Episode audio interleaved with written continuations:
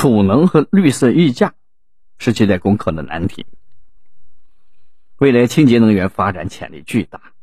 其中以光伏、太阳能和风能尤盛。到二零六六年，据估测，清洁能源的装机占比将上升到百分之九十六，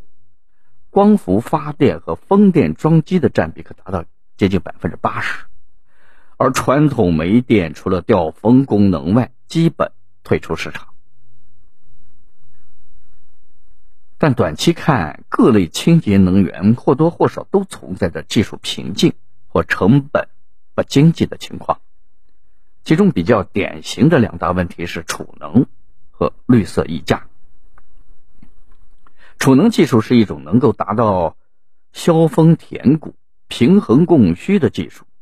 将发发电与用电从时间和空间的维度分隔开，使得发出的电不再需要及时传输。用电和发电也不需要实时平衡，是发展新能源必不可少的核心环节。储能本身也是一个产业。自我国提出碳达峰、碳中和的目标以来，储能产业加速发展。根据申万行业的指数显示，储能设备行业的指数自一九年底开始急速爬升，一九年末为九千六百九十四点。而到了二零二一年十一月末，指数已经飙升到了四万六千五百三十四点，足见市场预期之强。但目前储能行业仍存在五大问题，期待解决：一是成本较高，偌大规模应用会提高全社会的用能成本；二是技术较差，以新能源为主导的新型电力系统可能会出现。由极端天气导致的新能源长时间出力受限的情况，目前储能技术还无法完全有效的解决该问题。三是缺乏统筹规划，目前我国尚未对新型储能进行系统层面的储能规划。四是商业模式单一，除用户侧峰谷电价的套利。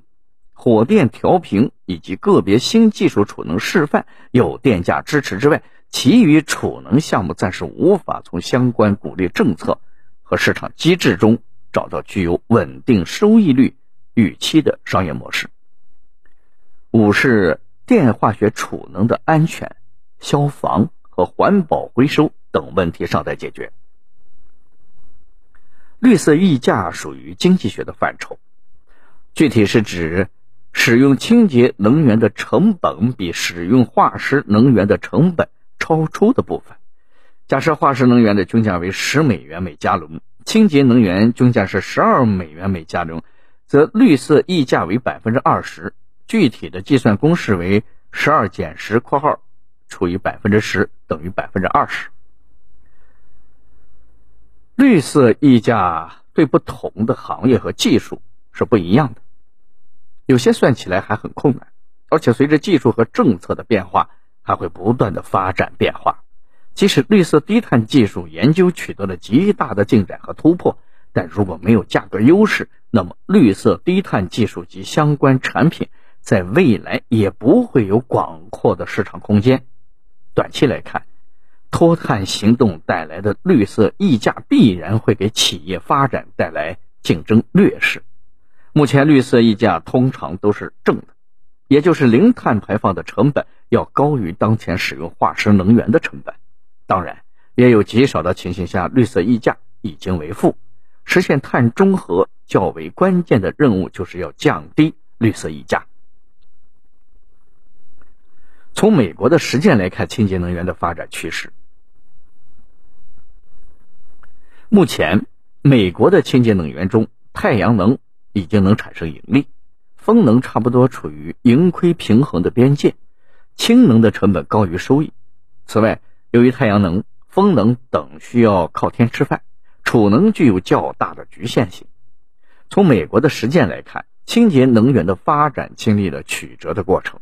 而且不同的清洁能源发展的程度和速度也不尽相同，其中既有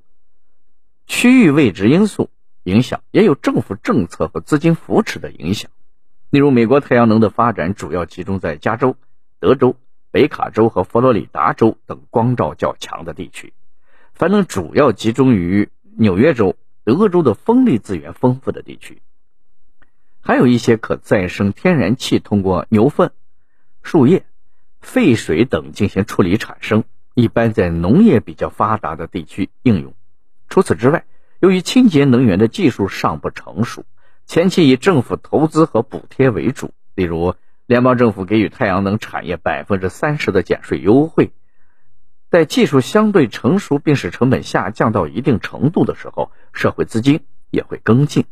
并助推其快速发展，这一点对我国发展清洁能源的脱碳路径具有着重要的启示意义。